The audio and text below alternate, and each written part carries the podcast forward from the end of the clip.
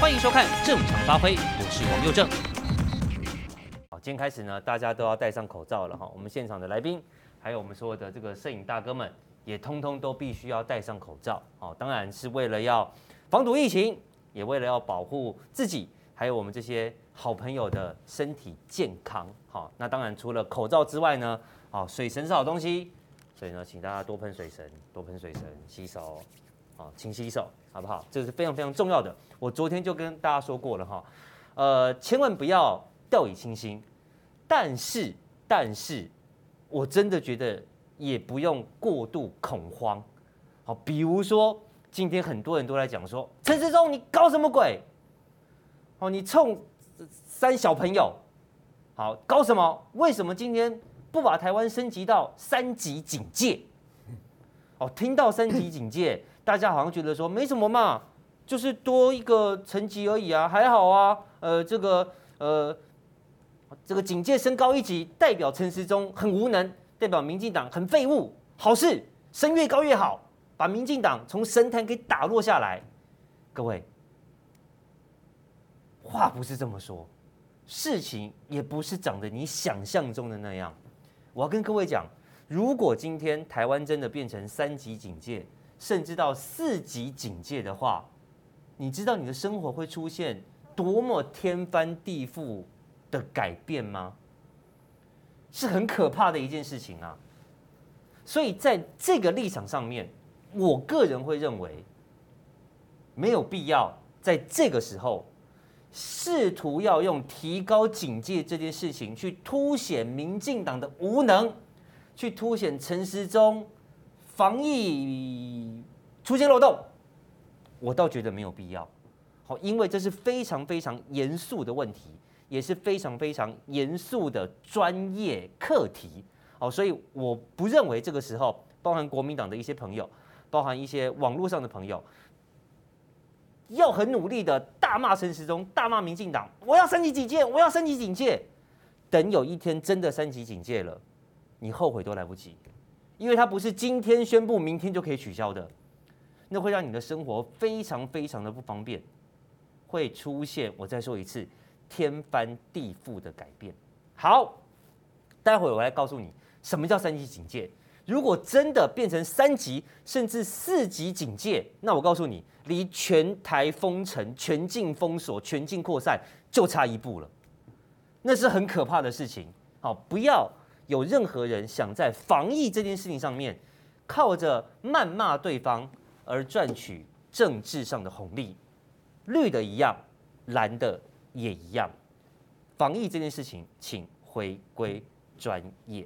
好，我说不一定要到三级警戒，这完全是专业有专业的考量。但是代表哦，没有三级警戒，那我们就安啦，OK 啦，顶多到二级而已，也没多严重嘛。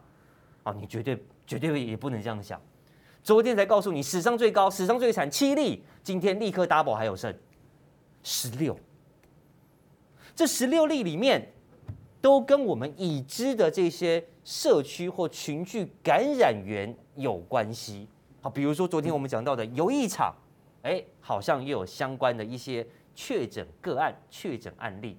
而在今天又爆出了一个跟游艺场类似概念。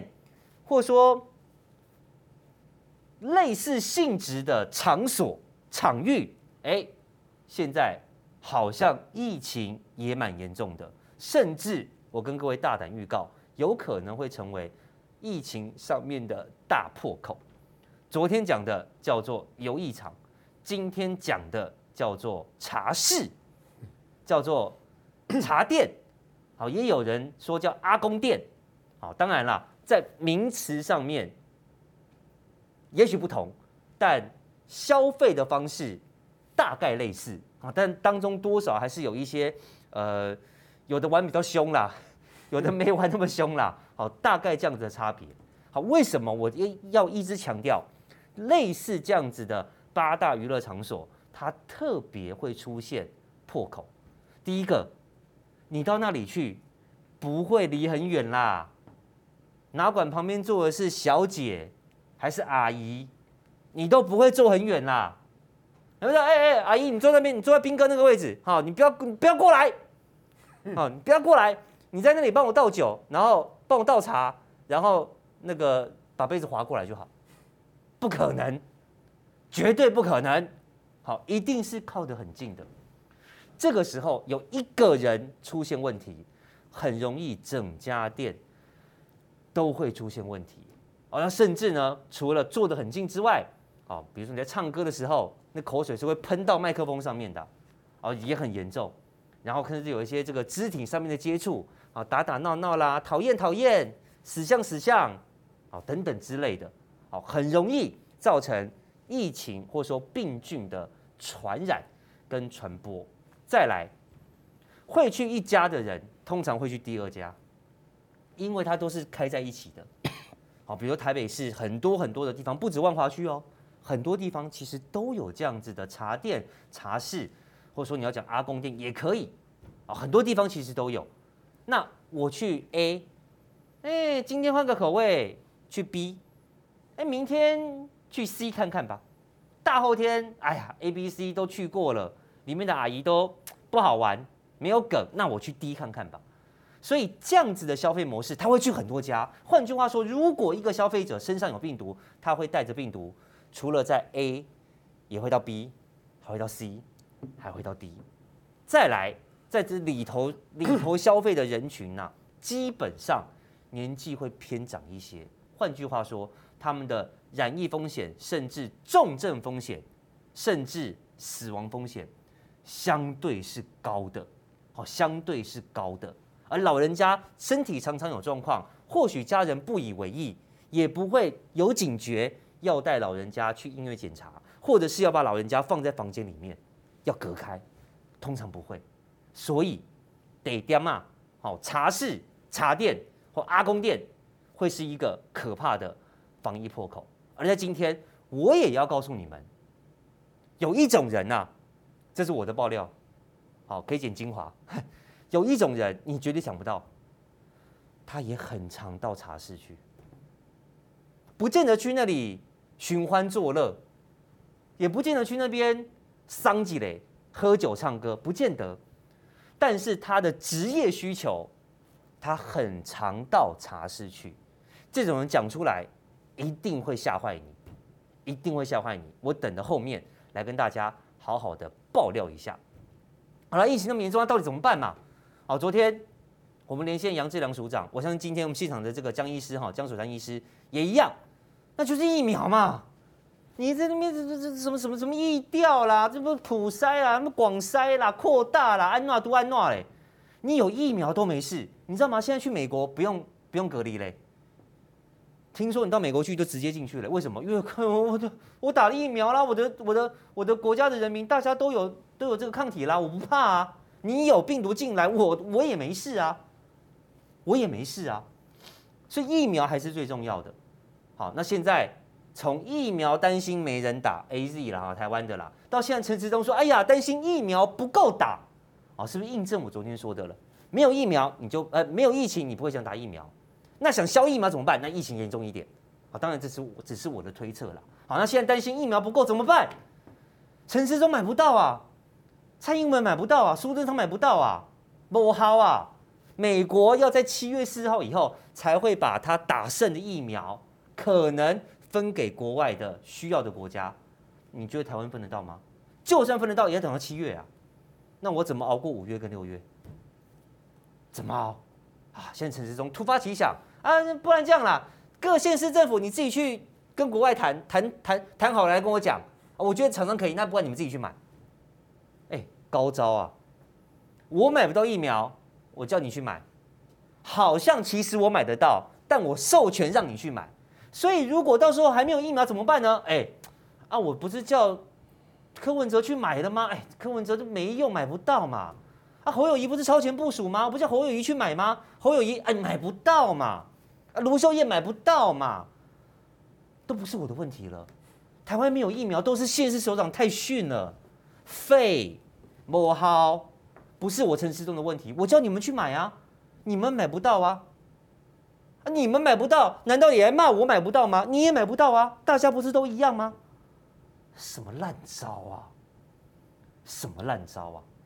其实哦，今天当然很多人说，哎，我们看起来一下今天一下本土十六例，而且好几个都是追不到感染源到底在哪里的，看表面上看起来已经至少蛮接近三级警戒的标准。大家想说，哎，那为什么不直接宣布三级警戒？那我跟大家讲啊，其实假设这个情况真没有遏制住的话，大概也要不了几天。嗯。我说真的，但是要条件符合再说，好不好？因为很简单呐，假设明天继续又出现了新的不明感染源，那想要不三级警戒恐怕都很难。嗯，啊，真的是这样。那三级警戒对大家有什么坏处呢？我随便讲一个，室内不能超过五人以上聚集。所以我们这节目都不用做了。没有啦，其实它有一个但书是说工作地方除外。哦，可是我们这算工作的地方了哈。可是老实讲，这个定义是很模糊的定义啊。然后室外不能超过十人以上聚集。那你知不知道，如果一旦宣布三级警戒啊，我想请教一下，三天之后要会考？对啊，怎么考？怎么考？你你可能梅花座嘛，那么多人，你去哪里弄那么多房教室让你去梅花座？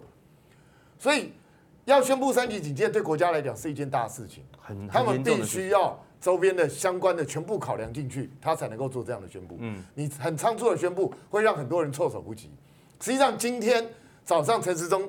不小心说溜嘴，就已经讲的说，哎，可能会三级警戒。哦，股市应声趴下，趴在地上。对，创台史上盘中最大跌幅一千四百点。对，那时候我妈正在看，我妈都吓到一千四百点哎，我那时候好想拍照把它留下来当纪念，忘记。嘿，从来没有过这么离谱过。台台湾股市史上盘中最最大点数是跌幅是九百六十点。嗯，今天竟然一千四百点，一举超过五百点。对啊。那你就知道投资人的心态有多恐慌，但是投资人老实讲，恐怖恐慌是另外一回事，那个影响的是股市的层面。其实股市不一定对经济有直接的影响，有的时候只是反映一下现场的心态而已。但是问题来了，如果长此以往下去，对经济当然会有影响，当然会有很严重的影响。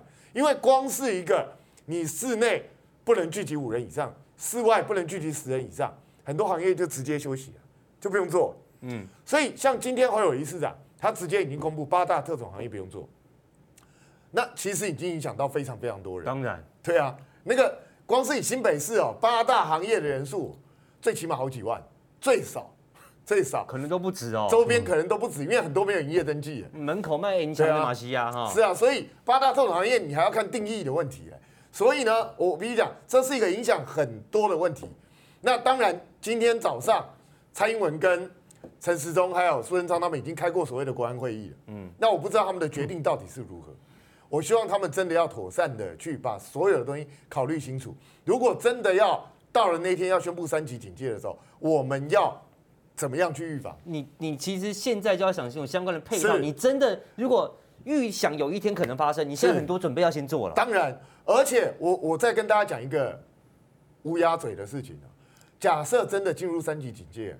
那四级警戒大概也不远，嗯，我讲实在话，大概就差不多是这样的，因为现在我们姑且加二点九九级哈，嗯，已经快要濒临到三级的临界点，我们已经就差一步了，对，就差一步，真的差一步，对，真的差一步。那假设进入三级警戒的话，如果还是照我们目前这样的防疫指挥中心这样做事情的方式，都在后面追着病毒跑的话。那我跟你讲，很快就会四级警戒，那就封，那就全国封城啦。一一旦四级警戒，大家连上班上课都不用去了啊！哇，你你知道这影响多大？这个整个经济一定是重创。就是去年我们在那边笑说，欧美这些国家，你为什么不戴口罩？日本你为什么不戴口罩？现在搞成这样，我们现我们就准备自己要亲身经历。哇，那我相信没有人希望出现这样的状况，所以大家这几天真的，你我们对防疫。可能没有办法去像防疫指挥中心或那些医生、医护人员做那么多，但是先保护好自己，嗯，这是最重要的一件事情。但是我必须讲，防疫指挥中心本身还是有一个最重要的责任，什么责任？就是要帮我们找到疫苗嘛。对啦，就这么简单而已嘛。你买好了，给给你干脆叫我去买好了。因为要防堵疫情，唯一的办法，不管你守得再好，到最后还是要靠疫苗解决嘛。当然，所以找到疫苗是当务之急嘛。可是我现在发觉，大家如果仔细看了观察的话。大概四月以后，防疫指挥中心对疫苗的处理方式就是等。反正我已经有 AZ 来了，哦，我来了以后你又不打不打，大家就摆烂等，啊我就只买得到 AZ 玻璃洗白诺。不是那那种态度。你看之前讲的 BNT，后来已经直接告诉我们说，大概就是没机会。那莫德纳从来没听他们讲过到底要怎样，嗯、也不晓得。江森也不知道要怎样。那奇怪了，不可能买大陆疫苗。我、哦、你大陆他们是一开始就否决了。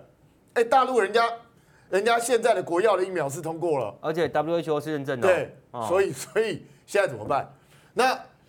我觉得最离谱的就是陈时中去答复陈玉珍委员的质询的时候，因为陈玉珍委员他金门选出来，嗯，他说我们金门跟大陆比较近，那你们现在中央一直买不到疫苗，那可不可以开放让地方去买疫苗？陈时中居然说可以，他说只要你们通过我们相关的一些规范啊，什么东西，OK 就可以，你们自己去买。我跟你讲，千万不要上这个当，嗯，千万不要上这个当，因为理由很简单，他已经讲得非常明确了，你不管你去跟谁接触，你都还要经过他的同意哦，嗯。因为标准是他定的，所以呢，这一个你真正的否决权还在人家手上的时候，你怎么谈可能都会出问题。那再来呢？你能买多少？嗯，金门才几万人而已，我们如果几千万的疫苗都谈不下来的话，几万的疫苗，你觉得现在全世界大家在抢疫苗的时候，谁要卖你呀？你你要用，就算要卖，你要用多少钱去买？嗯，这恐怕也是一个大问题。然后你假设一旦你开始接触成功之后，只要你一开始接触，我跟你讲，一四五零保证出现，嗯，就会开始。你看，假设你接触了中共疫苗，他跟你讲，你看，你看，你看，你坐实了，你怎么算？你就也只有中共疫苗能买，对，你就是中共同路人，对啊，就这么简单。那假设你去买 BNT 疫苗，那你看，马上谣言就出来说，你看吧，当初 BNT 为什么谈不成，就是这些人干的，嗯，就是这些人从中作梗。反正不管你去找谁，他们都有话讲。然后到时候。陈时中就推给你，就说看吧，你们也搞不定嘛。对啊，你们也做不到嘛。是啊，就是这样，这是人家的阴谋诡计啊，千万不要上当。因为我老实说，我们真的谈不下来吗？不是的。哎，有钱怕买不到东西吗？重点是我们给小不愿意买。嗯，其实就这么简单。就好像一个人渴了个半死的时候，我给你一杯水，你说不要，我一定要喝西瓜汁。就这么简单。我现在连水都没有了。是啊。我老实讲，其实我们不要去考虑意识形态的问题的话，今天至少中国大陆那个国药它是通过世卫组织认证的哦。嗯哼。那假设台湾真的找不到其他疫苗，AZ 等半天等不到的话，那是不是假设国药如果能够给我们，也不错啊？嗯。人家 W 哎，斌哥我插个话，是你台湾说啊，我疫苗我六月要出来，哎，拍谁？你六月就算两支都出来，人家 WHO 是不会认证的。因为你根本没有经过第三期足够的临床实验啊，你根本基数不够啊，你这大陆的还有嘞。我老实说，再怎么差，它经过世界卫生组织认证，好歹它有一定的防护水准以上，不然的话，它不会让它获得认证嘛。它的副作用相对来讲也是在容许的程度以下嘛，就是这么简单嘛。那我们自己的东西呢，经过谁认证？除了我们自己认证，没有人认证。而且请注意哦。其实全世界目前所有的疫苗，包括市面上已经在打的疫苗，其实都是紧急授权，嗯，它都不是真正完整做完四期实验的疫苗，所以风险都一定存在。其实就算四期全部做完，你打一般的疫苗还是会有风险存在。是啊，本来都会有。流感疫苗，流感疫苗都有风险了，只是比例多少的问题而已。所以我觉得政府是不是应该要敞开心胸，在真的必要的时候，因为我们如果真的苦等一秒不到的时候，是不是真的应该要考虑一下？那当然啦。其实我在这边我也知道我给供的，因为我们的政府绝对不会做这样的考虑，嗯因为当初他们话已经讲得太满了，这个时候等于你就要做自己打自己的脸的事情，不可能，他绝对不会干。那问题是我们真的要苦等 AZ 吗？AZ 现在印度、巴西情况这么严重，人家是每天几十万人在染疫，那你觉得你是世界各国，或是你是联联合国世界卫生组织，你会先供应谁？当然，我们台湾又到处告诉人家，我们台湾好的很啊，没事啊。那事实上，我们台湾到今天最严重本土案例十六个，嗯，那人家是几十万，那请问一下，你要跟人家比什么？几万几万在跳。美国说，是我前两天看新闻，美国说，哦，我我们今天确诊人数好少，只有两万一耶。是，而且我跟你讲，我们台湾已经被人家当全世界知名的凯子了。最近我们洪都拉斯还要透过我们去跟美国施压，要拿疫苗。要不然就要去跟中国大陆买，哎，我就觉得，对，另外一方面，他就他就是要去直接跟中国大陆买啊。那问题是，请问一下，我们跟美国施什么呀？洪都拉斯会把我们想的太伟大了。我我们自己都没拿到，我们居然可以跟美国施压。是我我就觉得这想太多了，所以表示现在全世界真的大家都千方百计在抢疫苗。那所以当人家都在千方百计抢疫苗的时候，你故意在那边老神仔仔，故意一副无所谓的样子，那好啊，你自己爱耍帅啊，那疫苗就给别人了，就这么简单呢、啊。所以真的拜托，抢疫苗这一定是要国家去进行的一个动作。这个是防疫指挥中心责无旁贷的一个任务，所以你一定要去达成。我不管你用什么手段，老实讲啦，今天你就算不择手段，你用偷的用抢的，只要你抢回来，我相信全台湾都会给你趴头啊。嗯，就这么简单，我管你怎么来的。美国也是抢的啊。是啊，都去那机场就把那疫苗抢走啊。人家都硬干啊！当初去年大家在抢防疫物资的时候，还不是都跟土匪一样直接拦截了？好一点还说我两倍价钱给你买，是啊，一点就是原价，我照样把你把你整，我就硬干啊，拖走，直接规定这些物资不准出口啊。我们当初不是也干过这种事？今天下午在友台的时候，还有一个新加坡朋友留言说：“台湾不要忘记当初我们新加坡需要口罩的时候，你们直接阻断把台把新加坡口罩断掉，我们永远都会记得。”嗯，那我就跟那个新加坡朋友讲，没办法，当时台湾自己也需要，人都是自私的，这是很正常的。所以防疫指挥中心，我拜托你，现在不管用任何手段去偷去抢也好，帮我们把疫苗弄回来，这就是你的功劳。嗯，来，我们来看下一张，来。今天暴增十六例，哎、欸，真的，昨天讲七例，什么史上最惨？哎、欸，人外有人，天外有天，史上最惨外还有史上更惨。哦，昨天七，今天十六，我说了两倍还还不够，两倍还要更多。哦，十六例确诊。来，昨天我们讲的游艺场啊，这个银河百家乐 Galaxy 有没有啊？Galaxy 啊，在这里银河百家乐来加三。昨天我们已经告诉过大家了哈，说这个游艺场里面可能有什么样的情况会比较危险。好，那辉文哥也说他采访时候去过，好，他也告诉你这个游艺场里面的情况。那今天有彬哥，那阿公店他采访的时候可能也去过，啊，等下彬哥可能可以告诉我们，这个茶室茶店里面，哎，大大到底大家都在做些什么？为什么会相对比较危险？好，这里加三，好，那一个基隆的妇人，哦，这个妇人现在做足迹也是很广啊，哈，西瓜有肥皂工，还去什么高雄在进香是不是？好，来狮子会，哦，现在是这个算是病毒。大户了，哦，现在已经这个加十了，啊，今今天又加十了，啊，今天又加十了，然后再来就是这个万华茶艺店，有没有？就这张照片，啊，三个大姐，有没有？三个大姐在门口，这样应该有来有打码，看不出来是谁了，哦，这个坐姿都很豪迈，啊，在这个门口，好，加二，好，而且他加二是两家店哦，两家店各加一，所以是加二，哦，所以是加二，好，所以从今天的疫情加上昨天的状况。很显然，很显然，台湾进入所谓的社区感染，好，这件事情已经不是新闻了。但是我要请教江医师的是，哈，今天其实这个我们的这个李炳颖医师，哈，他应该是在广播节目上是吧？好，就去接受这个这个访问的时候，他脱口而出啊，他说社区感染还好吧？我们去年都很多次社区感染啦，你看也没事啊。哎，去年很多次社区感染，哎。可是陈时中不是告诉我们，都不能说社区感染吗？说社区感染假新闻哦，社区传播、社区扩散假新闻哦，送办哦，罚两百万、关三天哦。陈时中还生气哦。结果今天你的这个咨询小组的成员上节目告诉大家说，就算这次社区感染，立马免丢惊了哈，因为去年很多次了啦，啊，去年没事，今年也没事，话可以这样说吗？还是江医师，您觉得现在出现的社区感染跟去年？李医师口中讲的社区感染有什么不一样吗？去年其实的确是有零星的社区感染。事实上，我也在节目里面很多节目我都承认过这个事情哦。那你要变一个名词来描表美化，那是另外一回事啊。事实就是我们曾经哦常常有零星的这种社区感染。嗯。可是今天这件事情让我们害怕的是一件事情，我们。碰到这种传染病哦，最怕的他用指数的速度在跑了。哦对对对，嗯。哦，那你四，然后变七，变十六，嗯，所以你就很怕说，明年明天我们请来说三十几，一一下爆开这样子。那不，它一定是这个指数了哈，所以它倍数在涨。对，它用倍数涨。那如果倍数涨，你就知道完蛋了，大概就是会守不住。那问题是，大家想一件事情的时候，为什么是现在发生？为什么？因为大家赶快去打疫苗啊。不，哦不是，疫苗本来就没有嘛，哈，所以疫苗跟这件事情突然发生是没有关联性的。对，那为什么？好，两件事情，第一个是坦白讲，很多人会去怪说哦，是那个病毒在变种中，嗯嗯，所以它的传播能力在加强，嗯，那这一点呢，因为我们自己的定序的量不够，所以我也不能赞成或反驳这件事情。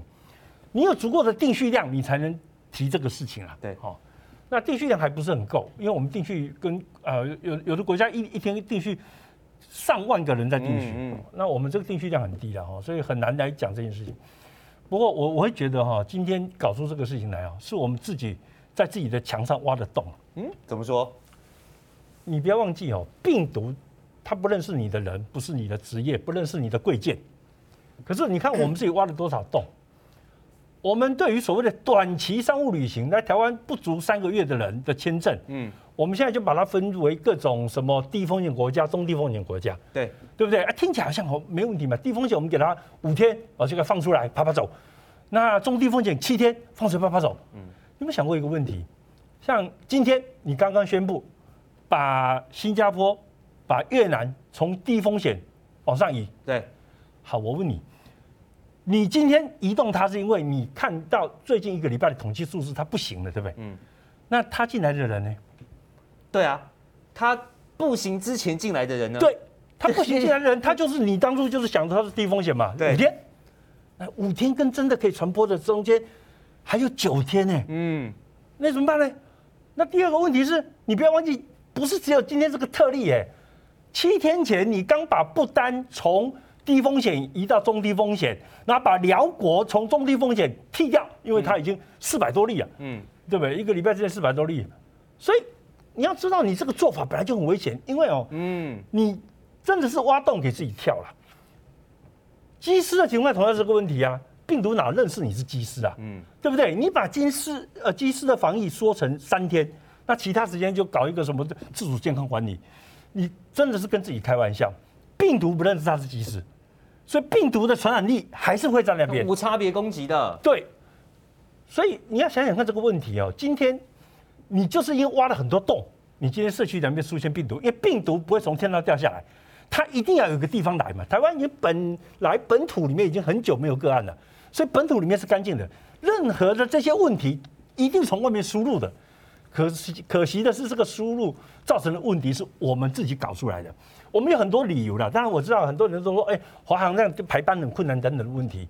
不过我觉得这句话哈听起来也不是很合理了。第一个，华航是去年疫情中间全世界听说唯一赚钱的航空公司，嗯，所以第一个他没有请不起机师的问题，第二个他没有请不到机师的问题，因为其他国家很多机师被 fire 掉、被解雇、lay out 掉，那你机师 out 掉一天营运没待机没办法开，你要请他开，他都很高兴啊。不否认呐，也许你这样做的结果，你会增加一点支出，嗯，可是也不可能成倍的增加，因为你是把那个飞的机会让给新来的机师嘛，嗯，那旧有的机师他的飞行津贴就降下来了嘛，所以你的成本也不是说，对，一定是成倍的。你没赚的钱，我把钱给他赚而已嘛，对，对不对？可是而且你想想看一个问题哦，历史上哦，凡是为了经济的原因去破坏防疫的，通通会被老天爷好好的惩罚，嗯。各位记不记得香港以前他搞那个货车司机防疫豁免？哦，货车司机进来，因为他频繁进出，所以我们就给他短时间，我们不要搞十四天，对不对？我们搞个五天七天的，结果后来就大爆发。嗯，同样道理啊，你今天是玩同样的事情嘛？为了经济，所以你在防疫上面稍微松绑啊，你就出事了。哎，对，真的。其实我跟你讲，所有的国家只要一心一直想着经济哈，然后想说，哎呀，这个经济这样不行，我们一定要想办法，想办法维持住经济运转，所以我们防疫就先躲躲闪闪的问题，一定会死的。你看莫迪怎么搞，嗯，对不对？刚开始的时候他还防疫做的像个样子啊，这一次为了选举等等的原因，为了选举，为了活动，对，不敢得罪人民，对，所以他就完全不去做应有的作为，结果。印度可能会变成全世界最惨的地方，真的，对不对？你今天三四十万个人在增加，而且它的死亡率被人家认为是严重低估，这跟欧洲故事不一样哎。欧洲你说哦，那时候他们也有一天几万个人的国家，可是我跟你讲，欧洲哦，至少一个问题，它计算死亡率不会像你那么离谱了。嗯，现在印度很多人根本没有进医院就死掉了，那你你你根本算不根本算不进去，你根本算不清楚嘛。所以有些人粗浅估计说，他可能有十倍到五十倍的差距。嗯，那是什么意思啊？那就是个这国家已经死了几百万人呢，对不对？当初就是莫迪他们的这个行政主管为了所谓的其他考量来压制这个免疫的作呃这个防疫的作为。嗯，那今天日本落入这个是很进退两难的境界，不是同样的问题吗？冬奥有没有办？你整天在想着经济，所以你每次做的所谓防疫措施都黏糊糊的。哎呀，自述啦，自己自己诶、欸，自己管理自己，模棱两可也不够严格这样哈。然后国外进来的诶、欸，他也不用检疫等等的问题，他就是很多黏黏糊糊的事情，所以你就疫情就没办法解决啊。当你一直想着钱，结果你不能解决疫情的时候，你连冬奥现在可能也办不成，根本办不成。看起来可能也办不成。北韩已经首开一枪说我不去了，嗯，对不对？那再来下面去，会不会很多国家？他现在这个七。七千多的这个速度在跑，嗯，其实也是很可怕，你知道吗？你想想，如果我是一个职业运动员了，我为了去参加你是奥运啊，我去那边刚刚得了个病，肺坏掉，那我一辈子就不要玩了，了对不对？啊啊，对，职业运动员那一年合约可能要几亿台币的，他跟你玩这个吗？好，那你当这些顶尖好手都不敢去的时候，那你这个，呃，奥林匹克还算？没有参赛者的比赛谁要看？对啊，而且你你去的都是比较哎。不是那么样顶尖的球员的时候，这个奥运其实是意义很有限的。嗯，所以现在连英国、呃美、呃日本自己的人都反对继续办。对，然后他做国外的这个投票，哎，欧国、欧洲各国也都反对啊，超过一半以上反对说这个冬奥办下去。嗯，所以坦白讲，真的，日本从头到尾就是为了这个钱过不去，然后呢，防疫作为没有好好做啊，导致今天的样子。嗯、那我们呢，也是因为我们考虑到航空公司的生意。嗯不要让它增加加班费。其实我商务舱、商务客对，可是你想想看，这个对我们一般民众啊，真是情何以堪？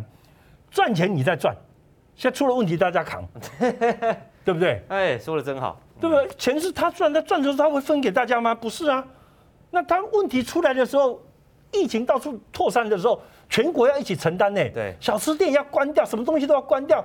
那那个游览车也没有生意啊，什么东西都没有了。那那谁跟他要？哦，当初他们也找立委去关说，对不对？所以我又觉得这个是对一般民众甚至是很不公平。为了这些事情，为了小事情，然后去损伤我们的防疫作为，搞得今天一个洞这边一个洞，那边一个洞的，真的是要怪自己。想知道更多精彩内幕吗？请上。